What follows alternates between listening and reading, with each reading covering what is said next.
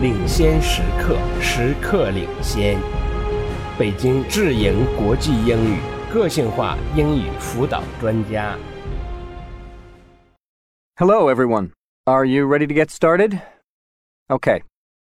Today, I'd like to continue our discussion of violence in the media by focusing on television, on TV violence and its impact on children.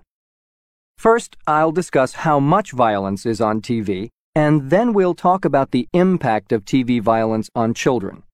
There's a lot of debate about this issue today because children watch a lot of TV, right? TV has a huge impact on children. Kids today watch a lot of TV. In the U.S., almost all families have a TV, 98%. Many families have more than one TV. 52% of children have televisions in their bedrooms so they can watch TV whenever they want. And how much TV does the average child watch each day? Can anyone guess? Two hours? Okay, that's one guess. Anyone else? Four? Yes, it's about about 3 to 4 hours of TV every day, or almost 1500 hours a year.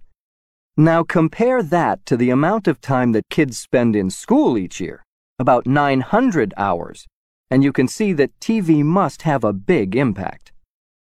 Now, many people feel that children's shows, such as cartoons, are much too violent.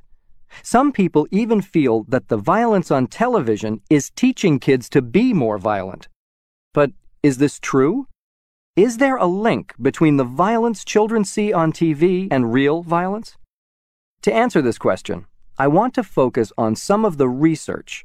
Research that has been done to assess the violence on television and how it affects children. To assess how much violence is on TV, research has focused on counting the number of acts of violence on TV in an average day. Now, this includes any act that could hurt or kill people in real life.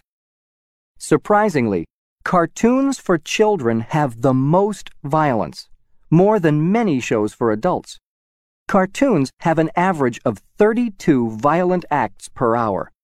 So, 32 times every hour, one cartoon character hurts another character in some way. Well, you've seen this in cartoons, I'm sure. The characters hit each other on the head or shoot each other, many different violent acts. Other kids' shows have a lot of violence as well. For example, many kids' shows have characters that fight each other, hit and kick and punch each other, so those are very violent as well.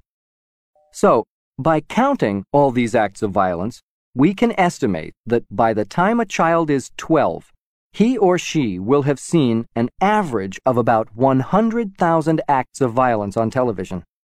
That's about 30 violent acts per day. But does the violence really cause children to act more violently? Well, that leads us to our second question. How do we assess the impact of TV violence on children? First, we'll focus on some immediate effects of watching TV violence. What happens immediately after a child watches something violent on TV? In the first study we'll look at today, a group of children saw a TV show of a child hitting and kicking a doll. Then, after they watched the video, each child was left alone in a room with the same type of doll. And guess what? All the children in this study, 100%, hit and kicked the doll, just like they saw on TV. So the link here between what kids see and what they do seems quite strong. Another way to assess the effects of TV violence on children is to focus on the long term effects. What happens many years after a child watches violent TV? Now let's talk about the second study. In 1960, researchers studied eight year old children in a typical American city.